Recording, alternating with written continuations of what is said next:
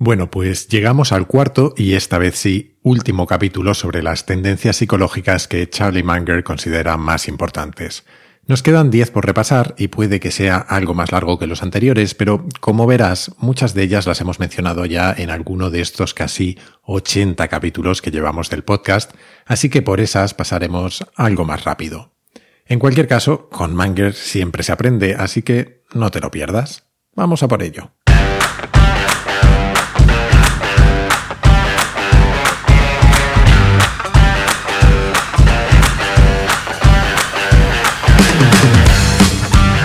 Soy Jaime Rodríguez de Santiago y esto es Kaizen, el podcast para mentes inquietas en el que te acerco a personas, a ideas y a técnicas fascinantes de las que aprender cada día.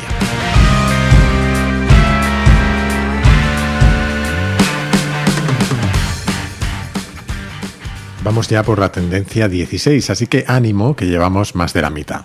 Y la 16 es la tendencia a la equivocación por contraste. Más o menos, es la mejor traducción que he podido hacer.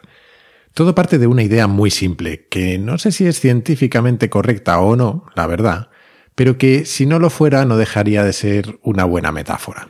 Según Manger, nuestro sistema nervioso no mide lo que le rodea en unidades de precisión científica. Es decir, nuestros ojos no miden si una mesa tiene un metro y dos centímetros de largo o si el tono de rojo que vemos se corresponde exactamente con una longitud de onda de 667 nanómetros.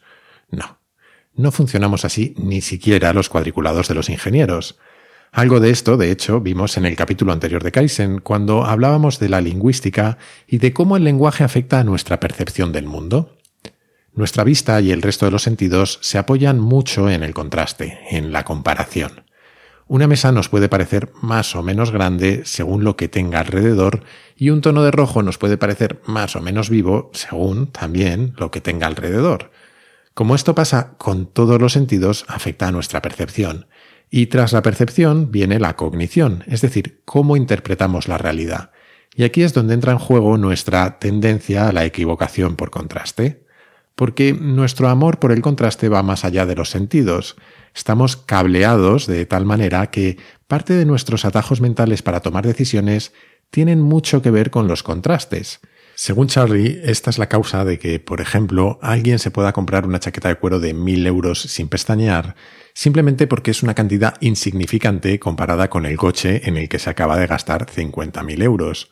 O a mayor escala, que una mujer maravillosa con una familia desastrosa se acabe casando con un tipo que solo es ligeramente mejor que su familia. Aunque Manger no lo dice explícitamente, esta tendencia a la equivocación por contraste está completamente ligada a muchos sesgos cognitivos. De algunos te he hablado ya, por ejemplo, el sesgo de anclaje. Muchas técnicas de ventas se apoyan en este sesgo. Nos enseñan primero tres casas feas súper caras y luego una más bonita a un precio alto pero más bajo que los anteriores y nos parece una ganga. A la vez, una de las consecuencias perversas de nuestra dependencia de los contrastes es que si el contraste es pequeño, es decir, si vamos dando pequeños pasos en una dirección, muchas veces no nos damos cuenta hasta que es demasiado tarde. Y aquí entra en juego una de mis metáforas favoritas. Para mí es un modelo mental, de hecho. Manger lo cuenta en su libro, aunque realmente no sé cuál es el origen. En cualquier caso, es el modelo de la rana hervida. Y es que, como te puedes imaginar, si echas una rana en agua muy caliente, sale echando leches de ahí porque se quema. Pero si lo que haces es poner a la rana en agua tibia e ir calentándola poco a poco, en teoría no se daría cuenta, se iría amodorrando y acabaría hervidita la pobre. Yo no he hecho el experimento y por favor no lo hagas tú tampoco. No sé si es cierto y hasta sospecho que no, pero es una metáfora estupenda para mucho de lo que nos pasa en la vida y en los negocios. Muchas empresas, de hecho, acaban desapareciendo porque no son capaces de ver la tendencia que hay detrás de pequeños cambios de bajo contraste en su entorno. Manger acaba esta tendencia recordando una frase de su admirado Benjamin Franklin. Una pequeña fuga acaba hundiendo un gran barco.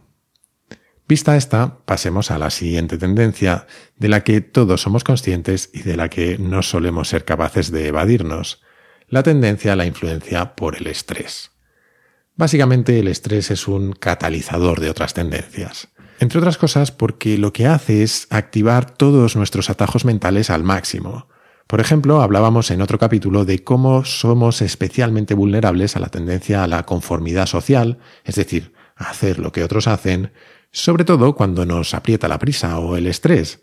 Lo cierto es que sobre el estrés y sus efectos en la toma de decisiones también hemos hablado bastante. Por ejemplo, en el capítulo 31, cuando recordábamos la receta de Adam Robinson para tomar decisiones estúpidas. Así que no nos vamos a entretener mucho pero lo vamos a aprovechar para contar una de las mejores explicaciones que yo he encontrado precisamente sobre cómo tomamos decisiones. Bueno, más que encontrarla, me puso sobre su pista Santiago, un oyente del podcast. Así que, gracias Santiago. En uno de los primeros capítulos de Kaizen, creo que en el número 18, cuando hablábamos de sesgos cognitivos, te contaba que los padres de este concepto fueron Kahneman y Tversky, o como se pronuncie, siento si lo he hecho mal y que ellos explicaban el funcionamiento de nuestro cerebro como la coexistencia de dos sistemas.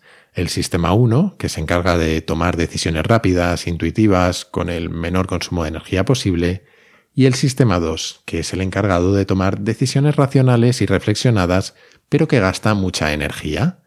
Y la evolución nos ha diseñado para que le demos prioridad a uno u otro según el contexto.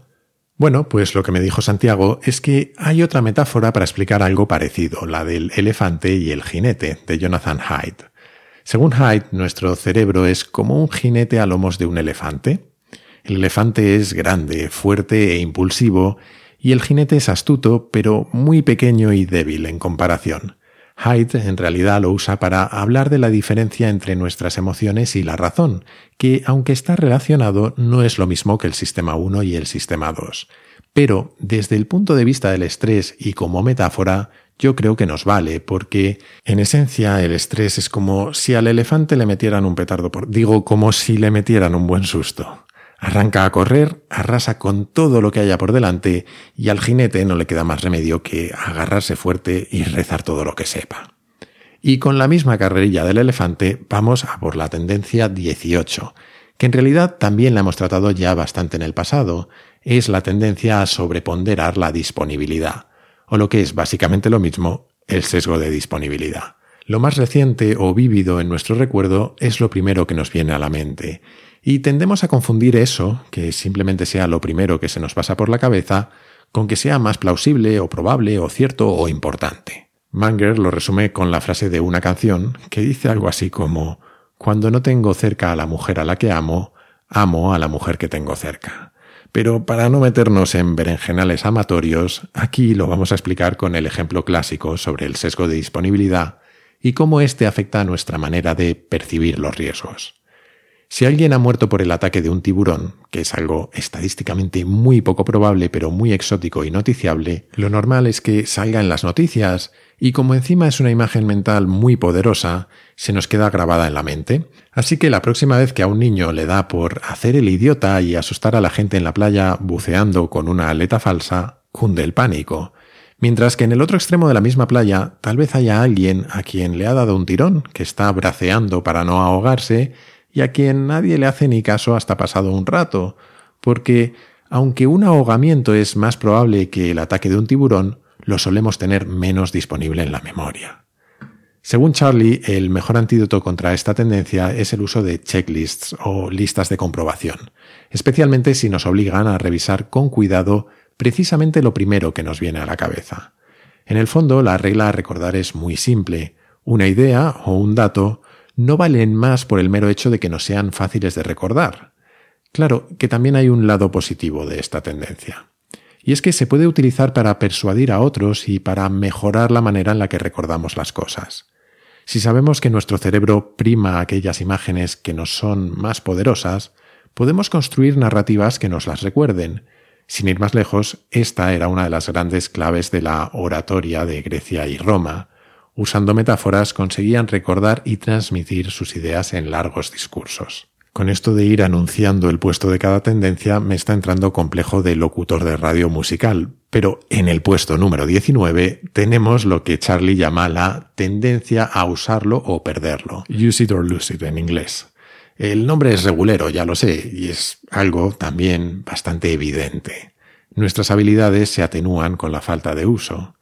Y no me hace falta ni usar a Manger para el ejemplo, Pese a haber estudiado una ingeniería y haberme enfrentado a cosas como integrales triples, transformadas y en general operaciones matemáticas que nunca antes de la carrera pensé que existirían, y pese a haber aprobado, esto es un dato importante también, a día de hoy sé que tendría serias dificultades para hacer algunas derivadas propias del bachillerato, probablemente. Imagino que nos pasa a todos, a ver quién es el guapo que se acuerda de hacer un análisis sintáctico, por ejemplo. Charlie dice que a lo largo de la vida las personas sabias se fuerzan a practicar sus habilidades más allá de su rutina o su trabajo, simplemente como una especie de entrenamiento para mejorarse a sí mismos. Porque cuando no lo hacemos, vamos gradualmente reduciendo el espectro de conocimientos y habilidades que recordamos, y entonces acabamos abocados a uno de sus errores favoritos, el de que, para quien tiene solo un martillo, todos los problemas parecen clavos. La severidad de esta tendencia es menos, según Manger, en quienes son diligentes y disciplinados, porque si dedicamos el tiempo suficiente a aprender una habilidad o un conocimiento con la suficiente profundidad hasta dominarla con cierta fluidez, en lugar de simplemente darnos un atracón para probar un examen, entonces nos durará más en la memoria y la recordaremos más fácilmente cuando lo intentemos. A este tema de cómo aprender y mejorar el recuerdo también le hemos dedicado un par de capítulos, el 14 y el 42, si mal no recuerdo. A la tendencia número 20, la influencia negativa de las drogas, Charlie solo le dedica un párrafo, y viene a decir básicamente que su efecto es tan ampliamente conocido, con consecuencias frecuentemente trágicas para la vida de quienes la sufren, que no necesita decir más. Y yo, la verdad, tampoco. Venga, que solo nos quedan un puñado de tendencias. La 21 es la influencia de la senectud, es decir, de hacernos mayores. A esta tampoco le dedica demasiado texto, Básicamente lo que viene a decir es que, como todos sabemos, con el paso del tiempo llega un deterioro cognitivo gradual de distinta intensidad y velocidad para cada uno de nosotros, pero inevitable en cualquier caso. A casi nadie se le da bien aprender cosas nuevas en la vejez, pero hay quienes sí mantienen un alto nivel en aquellas cosas que han practicado con intensidad en su vida, como prueban los torneos de bridge o de mus en España. Dice Manger que disfrutar de razonar y de aprender continuamente puede, de alguna manera, ayudar a compensar ese deterioro, y esto me hace muy feliz porque es básicamente mi plan.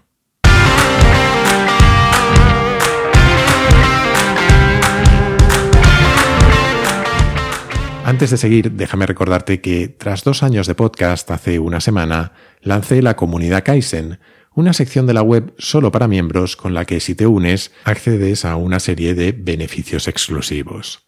Para empezar, el de hacerte mecenas del podcast, ayudarlo económicamente y ayudarme a que crezca. Además, tendrás acceso a los guiones del podcast en formato apuntes, revisados y editados manualmente, y también podrás suscribirte a un feed del podcast en el que nunca habrá publicidad. De momento la comunidad está en versión beta, mientras termino de subir algunos contenidos y mientras desarrollo otras funcionalidades para dar el siguiente paso, convertirla en una verdadera comunidad de aprendizaje con más sorpresas que vendrán más adelante. Mientras esté en beta, la suscripción va a estar a un precio reducido, así que si te gusta la idea y quieres apoyar Kaizen, no lo dudes. Entra en mi web, jaimerodriguezdesantiago.com y haz clic en el banner rojo que hay arriba del todo. No tiene pérdida. Y ahora sí, sigamos con el capítulo y vamos a por la siguiente tendencia, que esta sí tiene más chicha. Y es que la 22 es la tendencia a la influencia de la autoridad. Habiendo vivido siempre en estructuras jerárquicas, como todos nuestros ancestros, los seres humanos tienen tendencia a seguir a unos pocos que ejercen de líderes, aunque es variable, en distintos contextos seguimos o no a diferentes personas o podemos incluso adoptar nosotros el papel de liderazgo. Esta tendencia, eso sí, es automática. Y precisamente por ser automática, dice Charlie que nos condena a grandes sufrimientos cuando el líder es el erróneo o cuando sus ideas son peligrosas. En general, el mayor peligro de esta tendencia es que nos lleva a seguir las instrucciones sin cuestionarlas, Manger cuenta una anécdota de una enfermera a la que el médico dejó una nota sobre cómo tratar a un paciente con dolor de oído. En la nota ponía dos gotas dos veces al día y luego una abreviatura para indicar el oído derecho, R.ear en inglés. Claro, que la enfermera leyó rear, trasero en inglés. Así que, ni corta ni perezosa, sin plantearse si tenía sentido o no, le dijo al paciente que se diera la vuelta y se bajara los pantalones que le iba a administrar las gotas. Y esto, que parece tan de chiste, encierra una realidad mucho más aterradora. Todos tenemos tendencia a seguir órdenes de figuras de autoridad sin planteárnoslas. Precisamente en uno de los capítulos que ya te he mencionado, el 31, hablamos de cómo el horror del exterminio nazi impulsó a un psicólogo, Stanley Milgram, a hacer algunos de los experimentos con los resultados más inquietantes que he oído. Pero como te lo conté entonces, no me voy a repetir, y si no lo escuchaste, te animo a hacerlo. Me voy a permitir, eso sí, compartir contigo una pequeña reflexión personal.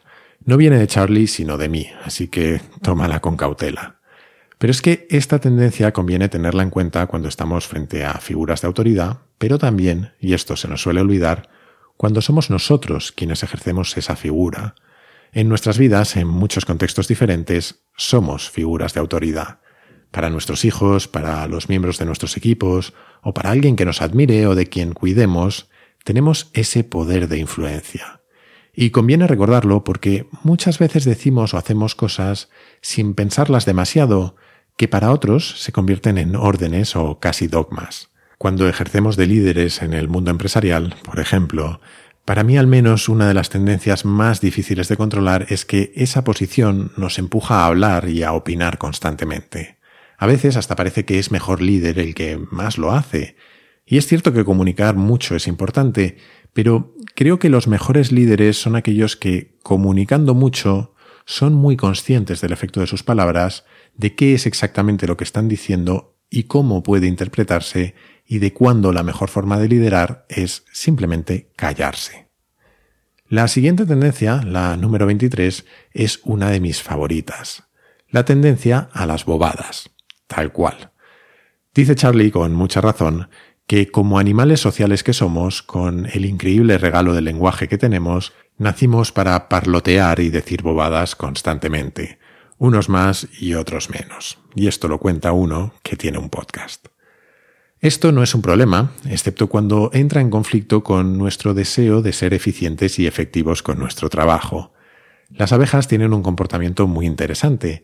Cuando una de ellas detecta néctar en una zona, vuelve corriendo al panal y hace un baile extraño en el aire con el que informa al resto de la dirección y la distancia en la que ha encontrado el néctar. Es alucinante si lo piensas. Pues bien, un científico decidió que iba a poner a prueba esta capacidad, así que situó néctar justo encima de la colmena, muy muy arriba, pero justo encima. Y resulta que en la naturaleza eso no sucede.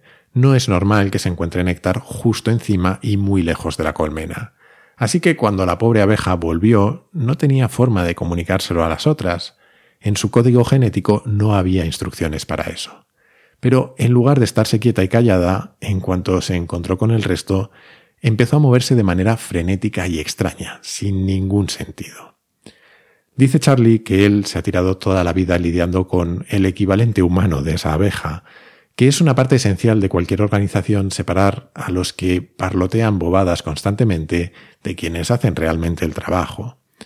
Él no explica mucho más, pero mi forma de interpretar esta tendencia es que, quizás por nuestra necesidad de sentirnos importantes, en muchas ocasiones decimos más de lo que debemos, intentamos mostrar que sabemos muchas cosas, y como además no las sabemos de verdad, lo disimulamos escondiendo el discurso detrás de palabras complicadas y significados ambiguos, y no hay mayor pérdida de tiempo, para todos, que discutir sobre algo de lo que ninguno tenemos ni idea. La penúltima tendencia es curiosa, la tendencia a respetar la razón. De alguna manera, especialmente cuanto más avanzadas son nuestras sociedades, parece que tenemos una querencia natural por la razón, aunque muchas veces no actuemos de forma razonable o nuestros atajos o nuestras emociones nos nublen, sentimos respeto por aquello que está bien razonado. De hecho, normalmente Aprendemos mejor cuando nos explican las razones detrás de las cosas que cuando simplemente nos sueltan un rollo. En general, nuestro aprendizaje se asimila mejor cuando lo vinculamos a experiencias, propias y ajenas, a través de una simple pregunta. ¿Por qué? Preguntarnos el porqué de las cosas es normalmente la puerta de entrada del aprendizaje.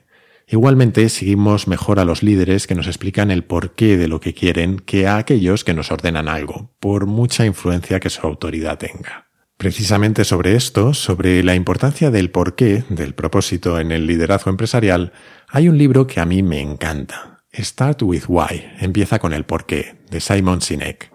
Te dejo la referencia en las notas del capítulo. El único aspecto negativo de esta tendencia, y no es menor, es que provoca que muchas veces nos importe más que nos den un motivo para las cosas que la calidad de ese motivo. Hay un experimento simpático sobre esto. En 1977, Ellen Langer y su equipo de Harvard decidieron comprobar cómo de poderoso es este efecto, y lo hicieron simplemente saltándose una cola, en concreto la de la fotocopiadora de la biblioteca. Lo que probaron más concretamente fue la frase que podían usar para hacerlo. Probaron tres. La primera, perdona, tengo cinco páginas, ¿te importa que pase primero? La segunda decía algo así como, perdona, tengo cinco páginas, ¿te importa que pase primero porque tengo prisa? Y la última suena muy absurda. Perdona, tengo cinco páginas, ¿te importa que pase primero porque necesito hacer copias? Pero lo interesante fueron los resultados. Con la primera frase tuvieron éxito el 60% de las veces. Bueno, no está mal. Con la segunda, explicando que la razón de colarse era que tenían prisa, consiguieron un 94% de éxito. Hasta aquí todo más o menos normal, pero es que con la tercera, dando esa estupidez de explicación, tuvieron casi el mismo éxito, un 93%. Como te decía, es más importante dar un porqué que la calidad del mismo.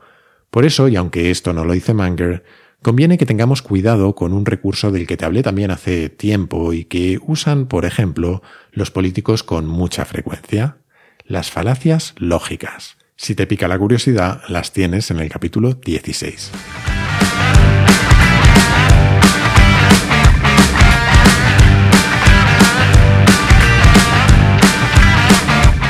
Y llegamos por fin a la última tendencia de Manger, una que, como dice él, no está en los libros de psicología, al menos no de forma explícita y desde luego no con el título que él le da, que ni siquiera creo que tenga traducción al castellano. Yo me he inventado una, pero no creo que tenga traducción. Él la llama Lollapalooza Tendency, y lo más parecido que se me ocurre a mí es llamarlo tendencia del carajo, con perdón porque a lo que se refiere es a la tendencia de obtener consecuencias extremas cuando confluyen varias tendencias psicológicas en favor de un resultado específico. Toma ya, a ver si me explico. Según Manger, los resultados extremos del experimento de Milgram o el éxito de las sectas, por ejemplo, tienen su explicación en el hecho de que en ellos confluyen varias tendencias a la vez. Las víctimas de las sectas se ven sometidas a la presión del grupo, a la autoridad del líder, a estrés, a veces a drogas, muchas veces a la huida del dolor de algo que les sucedió en el pasado y a otro montón de fuerzas. Y todas reman en la misma dirección, la de cumplir con los preceptos de la secta.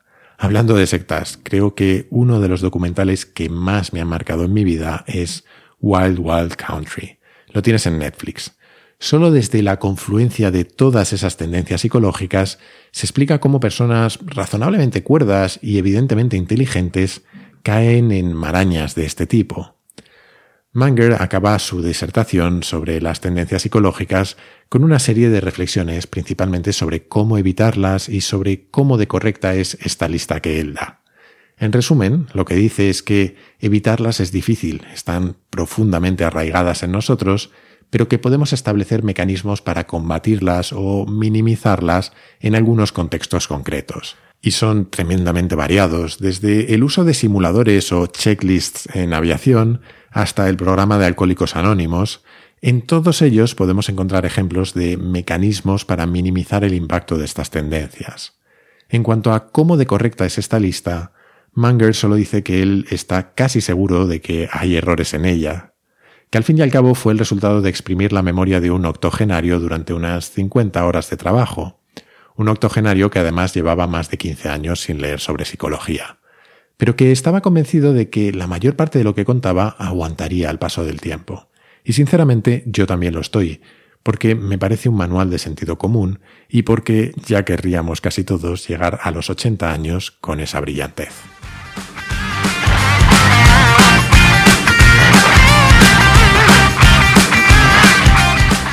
Y hasta aquí el capítulo de hoy. Despedimos las tendencias psicológicas de Manger, pero seguro que no a Manger, que volverá por el podcast porque aún tenemos mucho que aprender de él.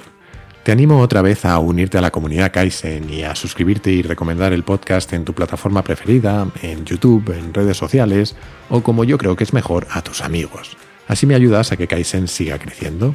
Además tienes todos los capítulos y notas con mucha información adicional en mi web jaimerodríguezdesantiago.com y desde esa misma web o desde mi Twitter, arroba jaime-rdes, puedes hacerme llegar tus comentarios, sugerencias, lo que tú quieras. Aunque a veces tardo un poco, siempre contesto. Y esto es todo por hoy. Como siempre, muchísimas gracias por estar ahí y hasta la próxima.